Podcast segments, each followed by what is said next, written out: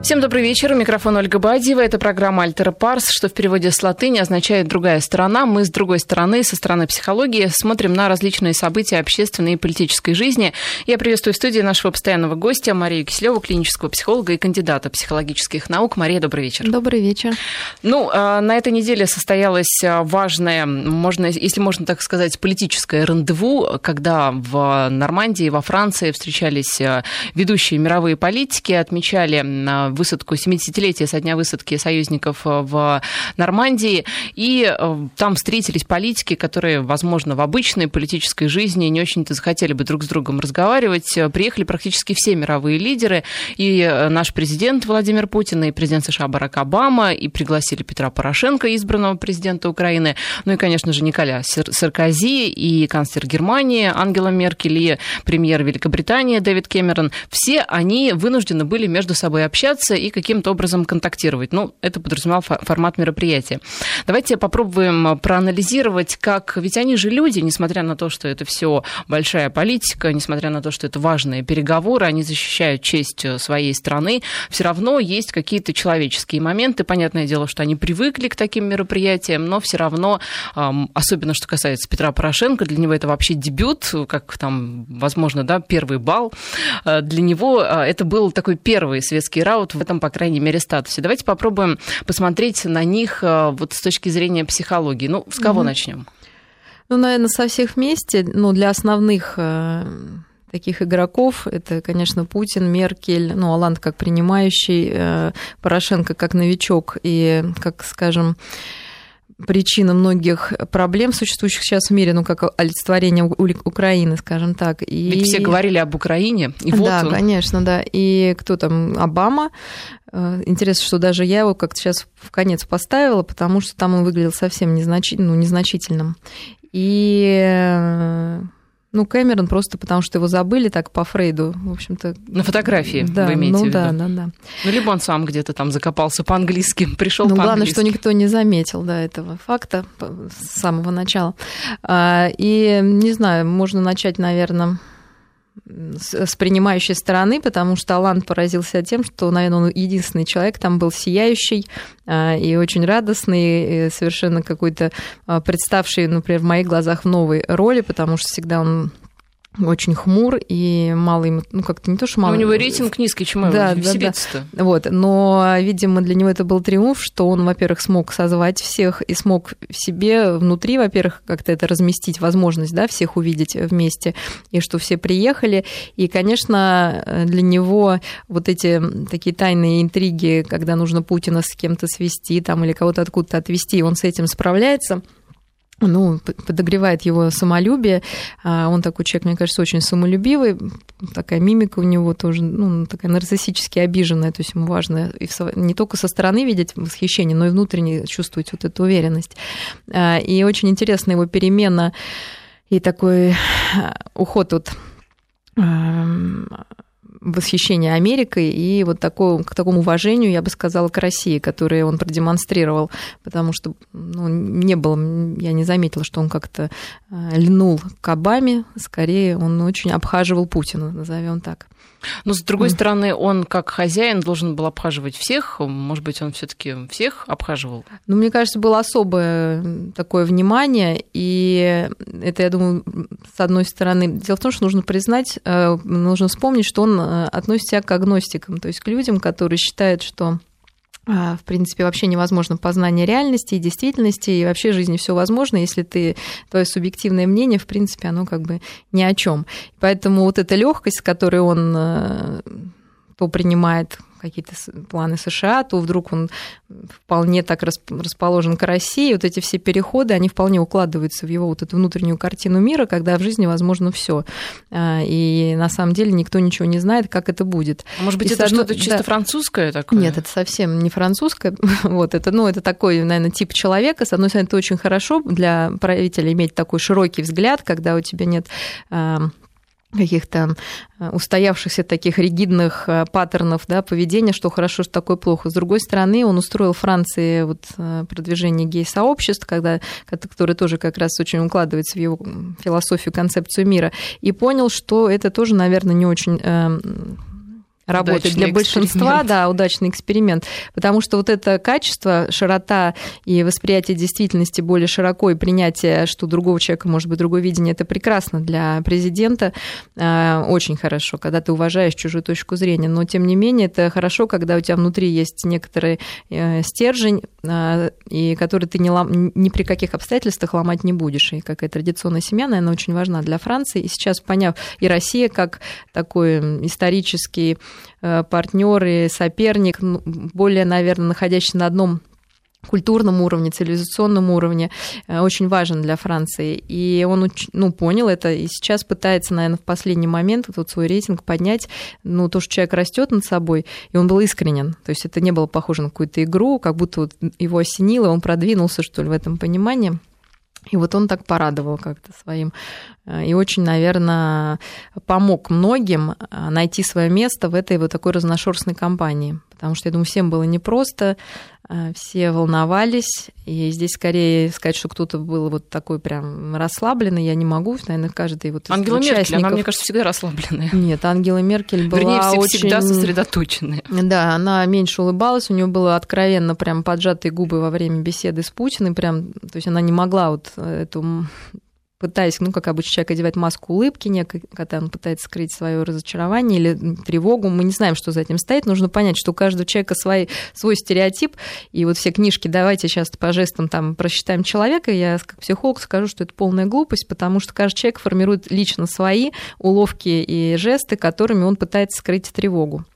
Вот. Но есть общий э, такой какой-то контекст, что когда человеку некомфортно, он часто поджимает губы, и поджатые губы мы видели у многих президентов, в том числе и у Порошенко, такой искривленный как бы рот, который вот э, Шоколадовелся, держит напряжение и э, внутреннее. А меня поразила, конечно, мимика э, Порошенко. Она мне кажется, настолько у него ну, характерное вот это на фотографии, причем на, на нескольких ракурсах у него было совершенно одинаковое выражение лица. Я говорю, когда он стоит с Меркель или с Путиным.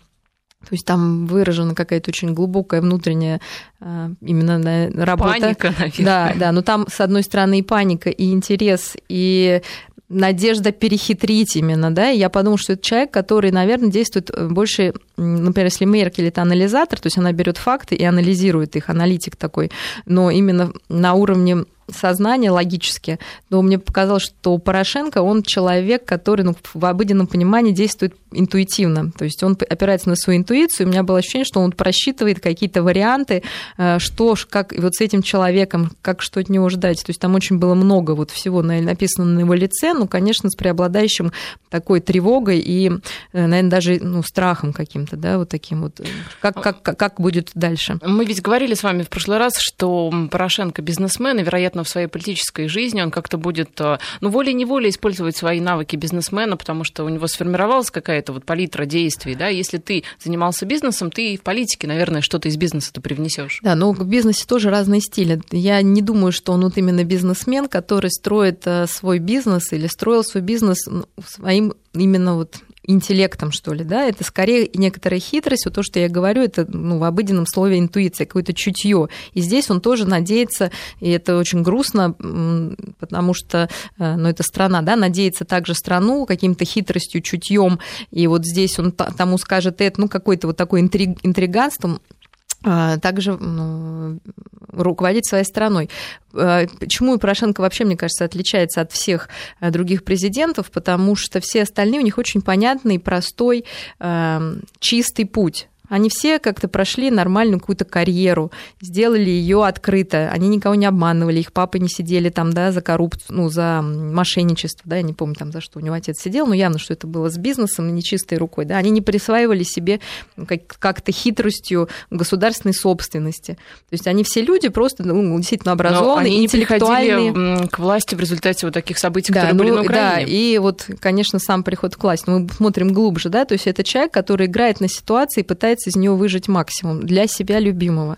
И для чего ему идти сейчас президент, на самом деле мне показалось, что он уже жалеет об этом где-то в глубине души, потому что его растерянность и вот то, как он стоит на фотографии, какой-то такой вот растопыренный, какой-то бесформенный, ну, нелепый немного, неуклюжий, хотя он ну, все-таки человек Мария, бывший это министр. первый раз, может быть, как-то Но, если мы вспомним ему. его, да, нет, мне, я скорее, как вообще человек такой сердобольный, а, я понимаю, что его привело в это, на этот пост, ну, какие-то болезненные желания, его жалко, я не знаю, как он сейчас будет справляться, и где-то, конечно, одна из его частей, она думает, зачем я вообще это сделал, и как я теперь буду это все распутывать, и поэтому действительно строить придется отношения, прежде всего, с нашим президентом, и, конечно, для него, вот он сейчас как ребус пытается разгадать, на какую кнопку нажать нужно у Путина, чтобы да, все сложилось. Я думаю, что это будет э, сложно, потому что просто ему понять это, потому что они э, совершенно в разных ценностных системах находятся и в разных интеллектуальных системах. Поэтому как-то разгадать э, и, и принять, наверное, то, что человек будет просто последовательно делать то, что он считает нужным, и на какую бы ты кнопку не нажимал. Вот, ну, это, наверное, не всем как бы легко принять. Да? Кажется, что можно хитростью как-то там уговорить. Ну, раз уж мы о Порошенко начали mm-hmm. подробнее говорить, то давайте к инаугурации немножечко mm-hmm. перейдем. Вчера состоялась, я напомню, инаугурация. Порошенко стал официально пятым президентом Украины, и доступны были и кадры, и видеотрансляции, и были, конечно же, там казусы с военным, у которого упало ружье. Но, в общем, сразу же журналисты вспомнили и Януковича, перед которым двери закрывались во время инаугурации, вспомнили Ющенко, ну, который голову не ловится, не растет кокос. В общем, там все. Да, ну да, в общем, сложно там все на Украине, с инаугурацией особенно. Так вот, а вот эти вот кадры, когда он проходил по красной ковровой дорожке, когда он шел в Раде по этой дорожке, ну, у меня такое сложилось впечатление, что он действительно несколько растерян, что а, просто там, я прекрасно помню кадры Владимира Путина, вот когда он там, понятное дело, что у него не одна была инаугурация, но тем не менее достаточно уверенно он это делал, и Порошенко, который, а, вот как мне показалось, в движениях такая некая скованность. Ну, какая-то неуклюжесть появилась в движениях вот по мне. И вы понимаете, наверное, любой президент волнуется, и Путин волновался, и вот мы опять же говорим, и Обама, там, я не знаю кто, и Меркель, все волнуются, потому что это действительно, что может быть важнее? То есть это нормальное чувство. Вопрос, как человек его воспринимает. То есть кто-то э, выходит, находит себе гордость и понимает, что это ответственность, и он готов нести ее гордо. Вот, э, когда человек понимает, что это ответственность и как он ее понесет, да, то он, ну, и он понимает, что это вообще-то не факт, что он справится. Это для него огромный вызов и шанс. То есть мы пока его никак не оцениваем, он, ну, хотя уже, наверное, можно какие-то сделать. Ну, то есть то, что нам не нравится, то, что продолжается война там, или что-то такое, уже есть какие-то претензии. Но пока ему все дают шанс. И он, конечно, наверное, все таки как человек действительно и не глупый совсем уж, да, и понимающий, что от него ждут э, действий и мира, ему тяжело с этим справляться, и вот так как-то его немножко ведет. Ну, нужно посмотрим, как он справляется. Единственное, что мне вообще не нравится, что он очень такой человек резкий, истеричный. Вот, э, вот это скорее качество, которое может привести к каким-то, может, А плачевным... резкий это вы почему сделали? Ну, как-то пару раз я тоже видела по телевидению один и тот же фрагмент, когда он оскорбляет там другого олигарха, просто истерически совершенно кричит там, да, при этом не как мужик дает в морду, да, еще, ну, вот именно такая истерически женская такая вот манера. И, то есть он может, его легко вывести из себя. Мне, я с трудом представляю, что можно легко вывести из себя Путина, Меркель, там Малан, то есть вот можно довести до такого да, состояния. То есть люди все-таки по своему они могут контролировать да, себя, это важно. Но можно еще вспомнить про Обаму, конечно, пока мы не ушли совсем да, в другую сторону, который тоже присутствовал. И здесь, конечно, рушится его слова об изоляции России, потому что, которые недавно он произнес и сказал, что вот буквально махнули правой рукой, левой махнули, и вот ну Россия да, в изоляции. Жить, как в Северной Корее. Да, да, вот. И э, Получилось, что все взгляды были направлены, конечно, на Россию, на нашего президента, и вся возня была э, вокруг вот как, что, как, как куда, что подойти там и так далее. И, э, конечно, в изоляции был он. И, видимо, предчувствуя эту изоляцию, вот он уже приехал не один, он приехал с ветераном, то есть, знаете, как с плюшевым мишкой. Я очень уважительно отношусь к этому акту, но все таки мы тоже могли привести, ну, никто так не сделал, да, то есть какая-то нужна защита ему была. Помогая королеве, конечно, вот он тоже как сильный, можно по-разному интерпретировать. Опять же, фотографию, да, вы имеете в виду, просто объясним слушателям, да, которые, да. может быть, не видели вот эту да, общую после фотографию. фотографии угу. два раза он совершенно одинаковым жестом, как-то вот он опекает королеву, да, вот он к ней, это, с одной стороны, защита, чтобы с кем-то не встретиться, да, взглядом там, или с другой другой стороны, это вот такая позиция, когда ты чувствуешь себя сильнее вот слабого, она тоже помогает человеку справиться с тревогой. Ну и, конечно, жевание этой жвачки, которое объяснено никотиновой зависимостью, мы как раз недавно да, уже говорили. много было пересудов по поводу да, Обамы, да, да. который живет И жвачкой. мы все знаем, что жвачка, конечно, действительно помогает, но есть еще спрей, там много пластырей, которые можно было бы да, в этот момент использовать, если уж действительно это какая-то проблема вот нерешаемая. Но сама вот эта зависимость такая никотиновая, острая, она тоже говорит о каких-то ну, тревожном его состоянии. И опять же, рекомендуется жевать эту жвачку именно когда человек хочет закурить.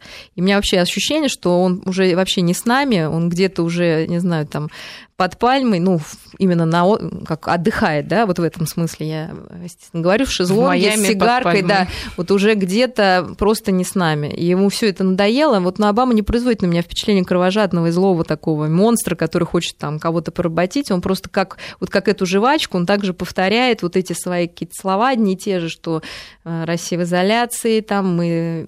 То есть ему нужно это говорить, потому что у него такая работа никакого запала, даже вот тот речь, там какие-то наигранные вот эти движения, как из кино вот он насмотрелся, то есть там нету горящих взглядов, взгляда, то есть как тоже вызывает сочувствие.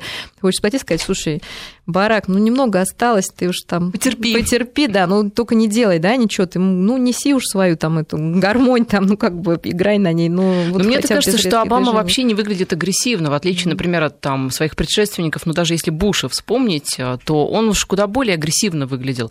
Обама все таки такой достаточно, ну, внешне достаточно мирный. Может ну, быть, да. и запальчивый, и много говорящий таких У него нет, наверное, вещей. другого выхода. Вот. Но я думаю, что там большая команда, которая вот ставит его в эту ситуацию, поэтому он и не может сделать каких-то движений, действительно, тех, которых кто-то там хочет от него резких, потому что, ну, вот не может он, да, и не хочет, наверное. Но, с другой стороны, ему приходится играть эту роль, и она ему явно надоела, и вот просто хочется уже курнуть, как бы, и забыть. Но ведь он же сам пошел на второй срок. Ну, засасывает. Потом засасывает. Порошенко тоже пришел, да. Мы же понимаем, что у каждого человека свои какие-то там есть мотивы очень вот тонкостные, да. Если бы они пошли в психоанализ, я понимаю, можно было узнать о них побольше, но это было бы тайной. Поэтому сейчас мы можем, ну, для остальных. А сейчас мы можем просто так какие-то домыслы делать, но они все мы не сможем понять просто по их жестам, мимике и так далее. Ну вот по поводу Обамы, ведь э, до поездки в Нормандию Обама прибыл сначала в Польшу, где общался с э, тем же э, президентом Польши, и Порошенко, по-моему, тоже в Польше был какое-то короткое время.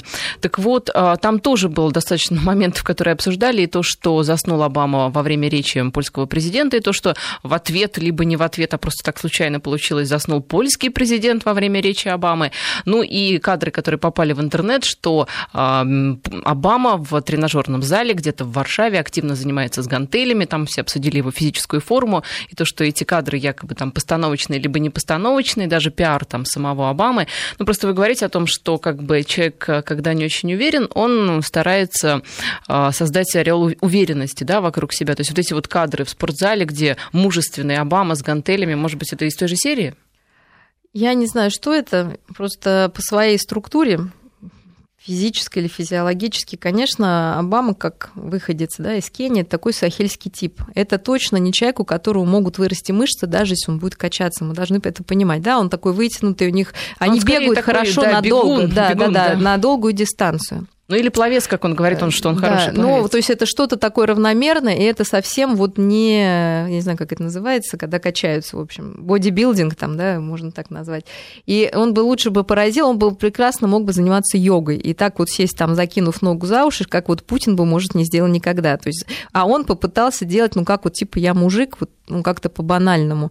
Вот, и это как раз тот же, ну, я не знаю, как сказать, та же история. То есть, как вот он пытается играть в какого-то президента такого злого, другого там, да, хотя, может быть, если он себя проявил более ну, как себя, да, как личность, и мы бы увидели какой он на самом деле. Может быть, это было бы для всего мира и человечества лучше, не побоюсь этого слова. Так же, как с этими гантелями. Возможно, мы просто прописали это, потому что бывает, что именно людям с такой э, мышечной системой силовые нагрузки под, прописывают, потому что, ну, вот, как укрепить там каркас какой-то. То есть, ну, это какая-то вымученная история, явно не доставляющая ему радости, так же, как, наверное, вся вот сейчас происходящая уже вот вся ситуация и жизнь.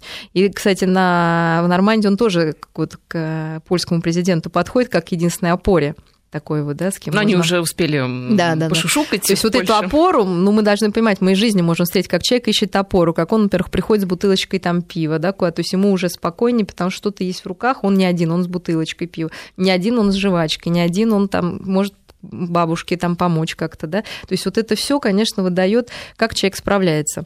И то, что засыпает, это же самая сильная защита. Дети, когда ну, маленькие, да, когда у них то уже думаете, непереносимость. Он уснул, это не постановочное было а, с его ну, стороны? я думаю, что это может быть такое просто отсу... у него вообще отсутствующее выражение лица, то есть он как бы диссоциация, он с одной стороны с нами, с другой стороны его с нами нет. И вот этот якобы сон, ну тоже, то есть он же невнимательно слушал, если бы человек вот просто был напряженно весь внимание, то мы бы увидели, мы не смогли постанов... ну, как бы сделать там какой-то фотошоп, что он спит, потому что вся поза у него, конечно, спящая, что говорит, что он не с нами, он уже где-то там, ему все это надоело. Вот, ну а как вот, например, вести переговоры, э, ну вот если я так смотрела, вот чтобы я, например, сказала честно, она может это будет звучать жестко, но для украинских, конечно, представителей, так как в основном у них есть такая сильная социопатическая черта, это выражается в том, что вот они могут там украсть, да, присвоить себе там собственность государственную, смотреть спокойно э, парад в Нормандии, когда убивают их людей. То есть это такая нечувствительность к боли простого человека, своего гражданина. Но это некоторая такая социопатия, такое отсутствие эмпатии. И, конечно, с ними нужно очень жестко. Мы должны это понимать, что никакие вот эти дипломатические, если бы ДКБ, да вот не будете ли вы так любезны, они не действуют. И когда приходит такой пациент в терапию, это единственный тип пациента, с которым никто не сюкается, и его просто ставят на место, потому что по-другому этот человек не понимает. Более мягкое отношение, которое прошло с другим, воспринимается как слабость, и человек просто пользуется то, что мы вот уже давно Я имеем. думаю, это, этот совет будет очень полезен нашим переговорщикам по газу, которые да. никак не могут вытребовать у Украины часть, огромную часть долга, которая угу. да, отказывается платить. Но угу. о, о газе я предлагаю поговорить угу. чуть позже. У нас сейчас короткие новости и продолжим. Угу. Итак, мы закончили на том, как лучше общаться с такими людьми, как Петр Порошенко, но Петр Порошенко не единственный, который, вернее, он напрямую не представляет Украину в переговорах по газу, но, тем не менее, наверняка какие-то вопросы, большинство вопросов решает, представляют и глава «Нафтогаза», и другие люди. А вот что касается переговоров, которые, в общем, очередной раунд, история это длится вот у нас все время с Украиной, эти газовые споры, газовые войны. А вот будет на следующей неделе, наверное, третий раунд уже переговоров Россия, ЕС, ЕС, Украина по газу. На этой неделе Украина делала много заявлений. Ну, суть очень проста. Долг есть, долг мы вам отдавать не хотим. Мы хотим, чтобы вы нам сделали скидку. Мы платить не в состоянии, мы платить не будем, потому что а, вы такие сики. В общем, платить не хотят. Газа хотят, а если газа не будет, то наверняка будут газ отбирать. То есть э, вот давайте попробуем нарисовать портрет Украины. То есть, по сути, а, если представить Украину в данном переговорном процессе как некоего человека, который хочет себе какие-то выторговать условия лучшие, что это будет за человек? Ну, даже палец откусит по локоть, это уже просто ну, идет. Уже, да. мне кажется, что это? Это всегда, да, это, ну, это всегда вот такая личностная, конечно, недоразвитость, инфантильность, о которой мы уже э, давно говорим. И получается, ну, кого это напоминает, конечно, есть какая тактика, да, может быть. Это как э, ребенок, впавший в истерику и говорит, просящий маму, там, купи мне хоть что-то в магазине, да, и мама сначала пытается уговорами, говорит, милый, ну я не могу там, не знаю, по разным причинам, э, у тебя от серии там, ну, денег нет, еще потом говорит, ладно, я куплю тебе что-то одно покупаешь одно, там начинается дальше, да, и то есть сначала, как любой родитель, как мы понимаем, мама уговаривает, ну, это хорошая мама, да, и мы как хорошая такие старшие братья, да, пытаемся войти в диалог. Но мы все прекрасно понимаем, чем потом кончать, если вот эта вся история, если истерика если не закончилась. Потакать. Да, нет, нет, если, если потакать, это не кончится никогда, потому что потребности инфантильного человечка и страны, они бесконечны. Почему нужно, зачем платить, если можно взять даром? Ну, вообще логично, конечно. Но просто это уровень детского сада. Вот, а, когда принцип удовольствия, да, у нас выше принципа реальности. А, как бы у нас вот, мы, наверное, такая страна, и у нас много таких именно людей, которых принцип реальности выше принципа удовольствия. Мы многим жертвуем, ну, понимая, что там люди, нам жалко, и чувство вины, и очень таких вот много качеств, которые, может быть, к этой ситуации не имеют отношения, потому что нам не за что себя винить, там, да, мы честно зарабатываем, отправляем. Но вот это дополнительное чувство э, такой гиперответственности, наверное, за весь мир – свойственная То есть только в страны. этом причина. Вот вы говорите, зачем платить, если можно взять даром? Логика Украины. А наша логика в таком случае какова? Зачем? А, ну, я думаю, что кроме экономической угу. логики, да, вот это все таки то, что вот мы такие вот хорошие. Это тоже важно для нас, понимать, что вот мы такие миротворцы, что вот мы не можем оставить людей без газа. Ну, я отбрасываю какие-то именно экономические. Ну, да, что, эконом... да, что если мы сейчас, да, да, да, что если... Почему человек часто идет на уступки, и вот, казалось бы, совершенно невыгодно для себя ситуация ситуации, тоже для того, чтобы поддержать собственную самооценку и утвердиться, но ну, мы утверждаемся, можно сказать, в хорошем, да, вот, говоря, что вот мы всем помогаем, всех готовы принять, там, да, в ущерб себе. То есть у нас же много таких реально людей. Но это потом, на самом деле, вызывает очень сильную агрессию, которая может вылиться, ну, это нормально, да, потому что каждый раз себя уговаривать, что просто вот я такой хороший, поэтому я всем всем раздам бесплатно, в какой-то момент, э, ну, не получив вот именно этой благодарности, человек может сильно разозлиться. Ну вот, пожалуйста, надо. 485 да, да, да, долларов, да, давайте пожалуйста, тогда так, да. То есть это тоже нормальная такая вот реакция. Но еще чаще мама сначала, конечно, уговаривает, долго уговаривает, там ложись спать, там ты ложись спать, там делай уроки, неважно, да, вот это требование постоянно детей расширить вот эти границы. А что этим дети вот этими требованиями? Они пытаются проверить на прочность, устоят эти границы или не устоят. И для родителей очень важно эти границы поставить очень четко, потому что тогда ребенок не будет в жизни вот себя вести так, как сейчас ведут украинские представители. Он будет, ну, быстро вообще легче жизнь будет всех, и этого человека тоже э, маленького.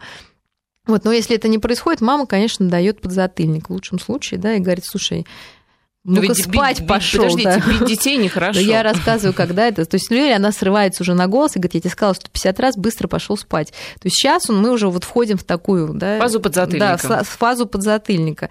И вот так как это социопатическое общество, то, наверное, фаза подзатыльника ну, подойдет, потому что по-другому вот я говорю еще раз, надеяться на какие-то смыслы вызывать, либо что-то, вот какая-то выгода там такая, какую-то им показать выгоду, условную, да, э, тогда это тоже подойдет. То есть э, инфантильные люди э, которые не прошли да, какого-то эволюции социальной, социализации такой правильной, для них все является функцией. Мы для них просто доноры газа.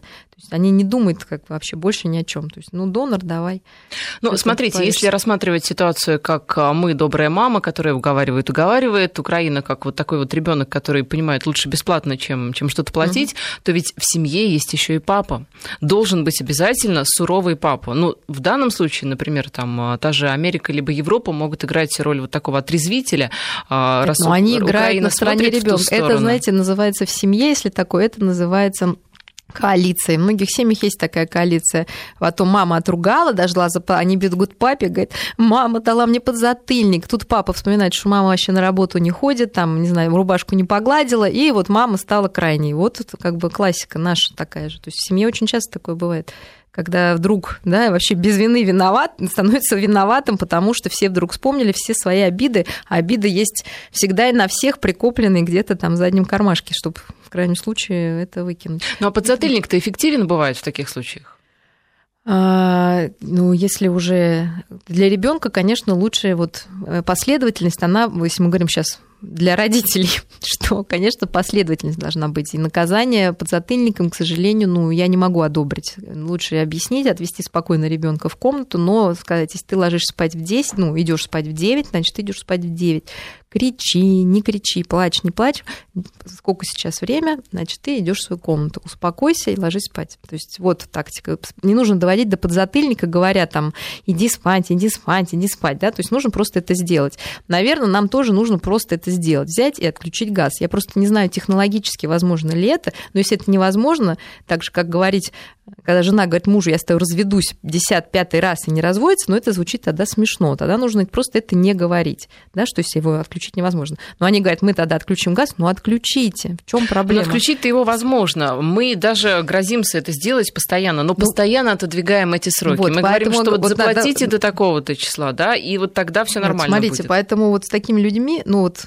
вообще угроза, она имеет смысл только если ее можно исполнить. Если ее можно исполнить, и человек три раза не понял, думать, что он поймет на пятый, ну это наивно. Вот, поэтому нужно тогда эту угрозу осуществлять. Если эта угроза неосуществима, то лучше не грозить, потому что, ну, поняв, что это невозможно, да, вас будут просто считать за дурака и будут, ну, особенно вот родить, я тебя лишу всего, если перенести там, ты никуда не пойдешь, да, потом, естественно, мама всегда пускает, поэтому, когда мама, опять же, это говорит там какую-то свою вот угрозу ребенку, конечно, он не будет слушать, потому что у него есть опыт, что ничего не произойдет, или она знает, что там папа там не позволит это сделать, ну и так далее. Ну, а что делать в условиях, когда кроме а, просто отношений мамы и ребенка нас и Украины, есть еще и третья страна, которая пострадает от наших действий. Отключим мы газ. Ведь не Германия пострадает, да, не э, Италия, где все нормально, э, не Франция тоже пострадает, Болгария, Чехословакия, Чехия, простите. Ведь они, которые, в общем-то, да, совершенно здесь ни при чем, третья страна, будут страдать от этих действий. Как в данном случае наказывать Украину? А, значит, надо с собой разобраться, и я еще раз говорю, нам очень сладко быть вот такими, что вот ну, нужно это признать, что это приятно, когда от тебя столько много зависит. Вот. И если человек это питает, то э, он не может, потому что это все равно вызывает это чувство вины, да, потому что это, ты этим тоже подпитываешься вот этим знанием. Э, и что здесь получается, что либо То есть Украина честно... наслаждается тем, что от нее сейчас зависит, по да, сути, мы замерзнет ли Европа да, да, зимой. И нет, это они наслаждаются. И мы наслаждаемся этим, да, что вот мы такие, вот от нас все питаются, мы такая кормящая большая там мать, которая даст всем. Но мы же не бесплатно, извините, да, да, питаем ну, вот, всех. Ну вот тут мы вспоминаем, да, что мы не бесплатно питаем, и если мы говорим с экономической точки зрения, там, если они страдают, то это один вопрос. Но если мы просто не можем отключить, потому что нам их жалко, ну, извините, это уровень тоже, ну, не профессиональный. Это как хирург, которому будет жалко там что-то отрезать, потому что просто потом будет больно. Ну да, будет больно. Ну просто э, профессионализм заключается в том, когда наши эмоции, они не влияют на принятие решения. У нас есть просто факты. Но, с другой стороны, ведь, опять же, возвращаясь к тому же Порошенко, который бизнесмен, и все таки как бы он ни заработал свои миллионы, миллиарды, он же понимает, что бизнес Один есть... у него, по-моему, на... только один. Один. Но, тем не менее, ведь а, целое число заработал. Он же, э, как бизнесмен, должен понимать, что за все нужно платить. И за ну, газ тоже. Ну, я думаю, что в своей жизни он за очень многое не платил, за все вот эти приватизированные, как, там, не знаю, десятками исчисляемые вот эти заводики, там какие-то, ну, производства. Ну, я не думаю, что он за них платил ту цену, которую нужно платить. Поэтому, наверное, он думает, что здесь можно как-то вот урвать и, в общем-то, жить дальше. То есть опыт его как раз говорит о другом. Я думаю, что те, ну, те партнеры, которые реально с него требовали оплаты, конечно, он платил полную сумму и прекрасно понимает, что, что это такое. Но если есть возможность не платить, он знает, да, что есть такие возможности, всегда можно что-то выторговать и все. Поэтому он, конечно, сейчас надеется. И вот как раз его вот эти взгляд такой вот, который просто, мне казалось, хотел залезть в, пост, в мозг Путина, там все узнать его мысли, где эти кнопки, да, и как его заставить, и на что надавить, блефует он или не блефует. Вот просто у него был такой вот, ну, как не знаю, очень, конечно, интересный взгляд. Ну, смотрите, это же и понятно, такой. потому что люди, которые общались там посредством э, министров иностранных дел, и которые а, исключительно, да, вот информационные посылы вот делали, да, но с глазу на глаз ни разу до этого не общались, и так много заочно друг другу говорили, это совершенно нормально, что встретившись, они попытаются высосать друг из друга все просто. Ну, мне кажется, Путин был нейтрален, то есть он точно никого там он взглядом, разведчик? да, не, ну, ну, так, ребят, учитесь, он же не, им не родился, он им стал, как, поэтому учитесь скрывать, как, наверное, свои эмоции, хотя бы вот, ну, не так, что это просто страшно, надо взять его фотографию, дать детям. Вот что испытывает этот дядя. Кстати, они очень четко иногда определяют именно вот по-простому, что это за эмоции. Но мне кажется, там так все запутано, очень много было чувств, эмоций. Ну, Я тяжело думаю, Порошенко будет... до сих пор эти эмоции сейчас переваривает да, уже да, у себя да, на Украине. Да. Распутывает. Распутывает клубочек. Mm-hmm. Я напоминаю, что у нас в студии Мария Киселева, клинический психолог и кандидат психологических наук. У нас сейчас короткая пауза. После нее мы продолжим. Наш контакт 5533 это номер для смс-сообщений. Пишите в начале слова «Вести». Ну что, мы обсудили э, мужчин, политиков, э, серьезных, э, которые пытаются быть еще более серьезными, выглядеть мужественно. Давайте о приятном, о детях поговорим. Тем более вот Папа Римский, Франциск на этой неделе призвал супружеские пары рожать детей, а не заводить вместо них домашних животных. Но в Европе действительно проблема стоит острая, причем уже давно там убыль населения естественная. Страны, ну, такие вот развитые, как и Германия, и Франция, и Италия, даже Испания, которые такие вроде жаркие, горящие, да, ну, не рожают они часто, да, больше одного ребенка, как-то стараются один-два, и то поздние обычно и браки, и поздние дети. Так вот, папа в рамках очередной своей проповеди высказал как бы вот такое напутствие супружеским парам, чтобы они растили, рожали детей и занимались их воспитанием вместо там популярных увлечений вроде там домашних животных, вроде понятно, что хочется потратить время на поездки, на отпуска, на самообразование, но вот такая позиция у папы. Как вы могли бы ее прокомментировать? Ну, позиция, конечно, очень здоровая, и она очень э, как-то ложится на то, что действительно происходит в Европе. Мы все прекрасно знаем, что они борются за жизнь, за ее продолжительность, ищут таблетки от бессмертия, для бессмертия. А, и а в итоге, на, по факту, они не хотят продолжать себя в своих детях. То есть вот совершенно парадоксальная история, потому что э, наше бессмертие, конечно, и генетическое, и психологическое, и любое вообще в норме человеком воспринимается в передаче своих, ну, себя, своей энергии своим детям. И такое обращение на себя на самом деле, когда сейчас жизнь никогда не была так комфортна, как, там, не знаю, сто лет назад, когда столько удовольствий, каких вообще не было, когда нет никаких запретов, которые, ну, например, на секс, которые были при Фрейде, когда можно ходить хоть там голый, как угодно, но я имею в виду одеваться, женщины могут там, да, не в какие-то длинные платья, ну, не да, прятать когда себя. можно брачной В общем, ночи, короче, там, можно до, делать все что угодно. Но э, статистика настолько показывает, что все не так просто, и что что сколько бы не было нам разрешено что-либо делать, сколько бы таблеток для бессмертия нам не давали, а, очень важно именно внутреннее состояние. И э, снизилась же не только рождаемость в этих странах, снизилось количество занятий сексом.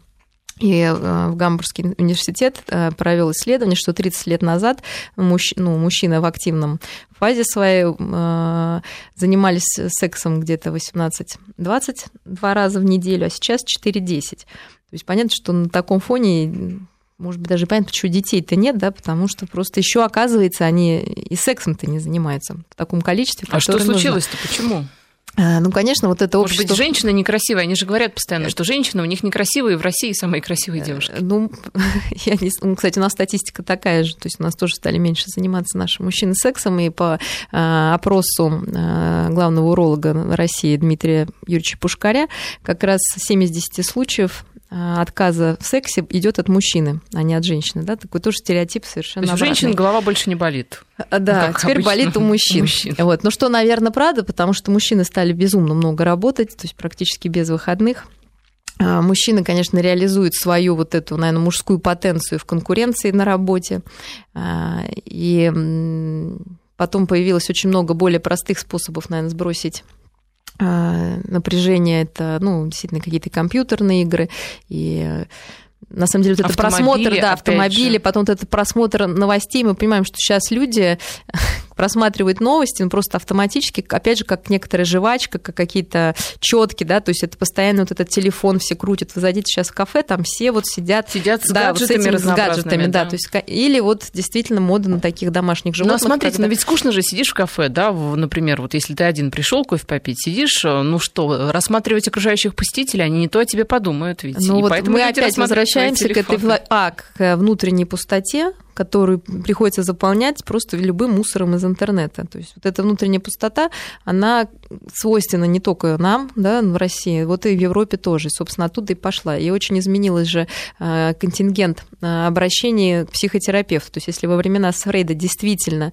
подавлялась сексуальность, и там были ну, проблемы именно подавления вот этих желаний, сейчас как бы, вообще это не проблема. У людей возникает больше проблем со смыслами. То есть очень часто люди, уже подходя там, к 35, к такому кризису среднего возраста, понимают, что вся предыдущая жизнь, вот это была гонка ни зачем, и она абсолютно бессмысленна. Но это в лучшем случае они понимают. В худшем случае, конечно, э, растет депрессия. То есть депрессия сейчас страдает огромное количество людей. Часто она выражается на соматическом уровне.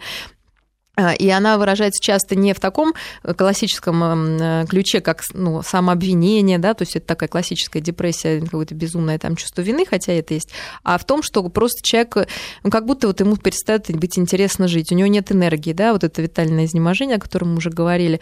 И действительно, с одной стороны, это а потому чего что... вот эта вот депрессия? Э, с одной стороны, ну, потому что смысла вот в этих действиях какого-то глубокого нет, и человек э, скорее убегает от себя, погружаясь в работу, чем реализует себя через нее. То есть совершенно две разных истории. Так же, как и в секс. Можно секс как а, использовать как ну, близость некоторую с человеком, а можно как снятие напряжения, как замену реальной близости. Да? То есть э, у нас очень много каких-то суррогат, суррогатных вообще вещей происходит. А куда же потерялись настоящие смыслы? смыслы? А, ну, вот сейчас такая культура действительно потребления, когда нам хочется всего больше, больше, больше, больше, кажется, что количество, это, количество может заменить качество. Это, наверное, проще, потому что смысл нужно генерировать, и смысл нужно передавать детям вместе с любовью и близостью.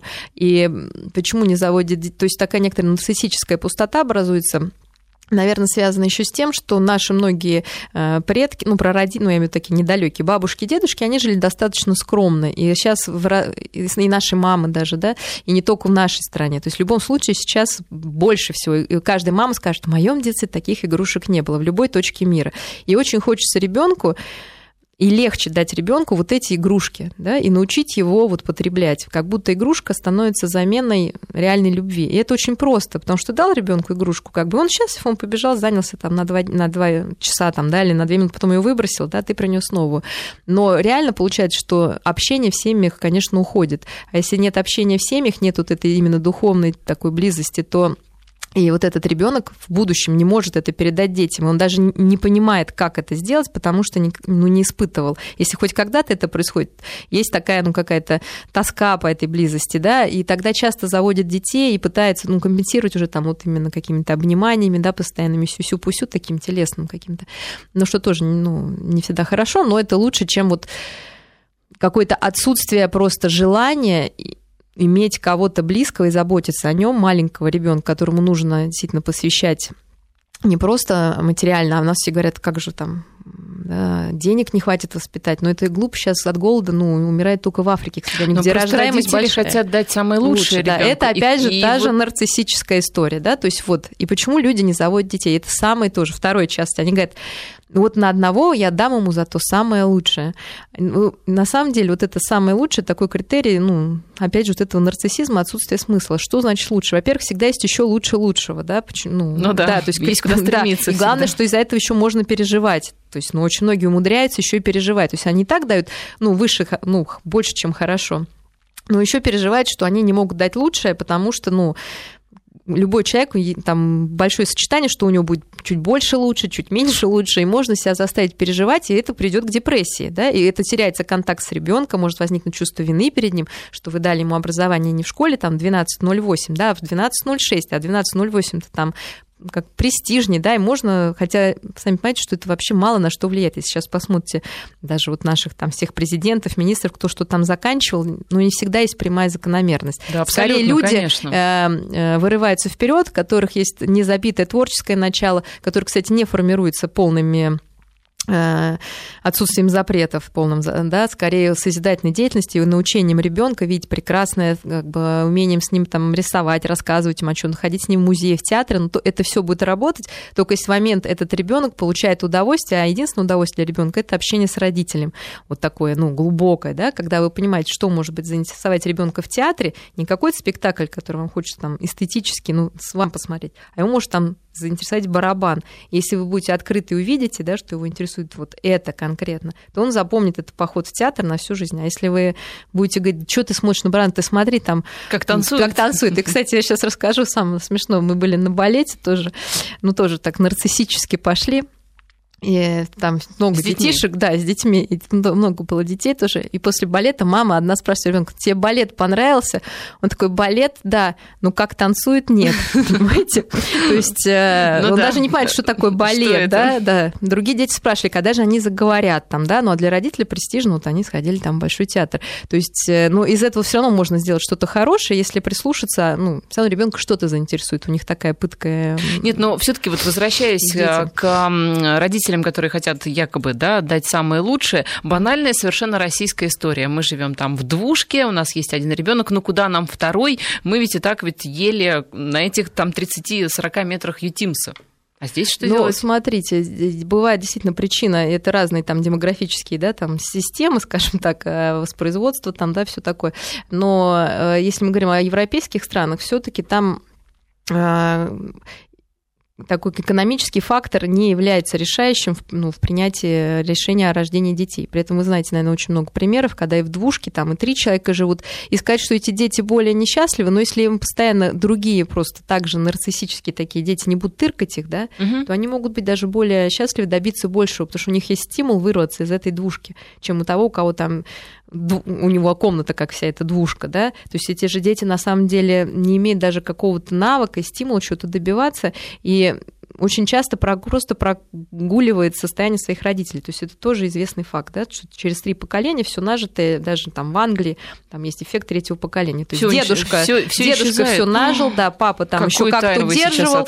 Да, да, да. А внук как То есть, понятно, уже про, про правнуки все прогуляют. Да, да, То да. есть смысла копить все равно нет. Да, да, да. Главное дать любовь и внимание своему Да, человеку. это уж точно не пропадет. Спасибо, Мария. Мария Киселева, клинический психолог и кандидат психологических наук.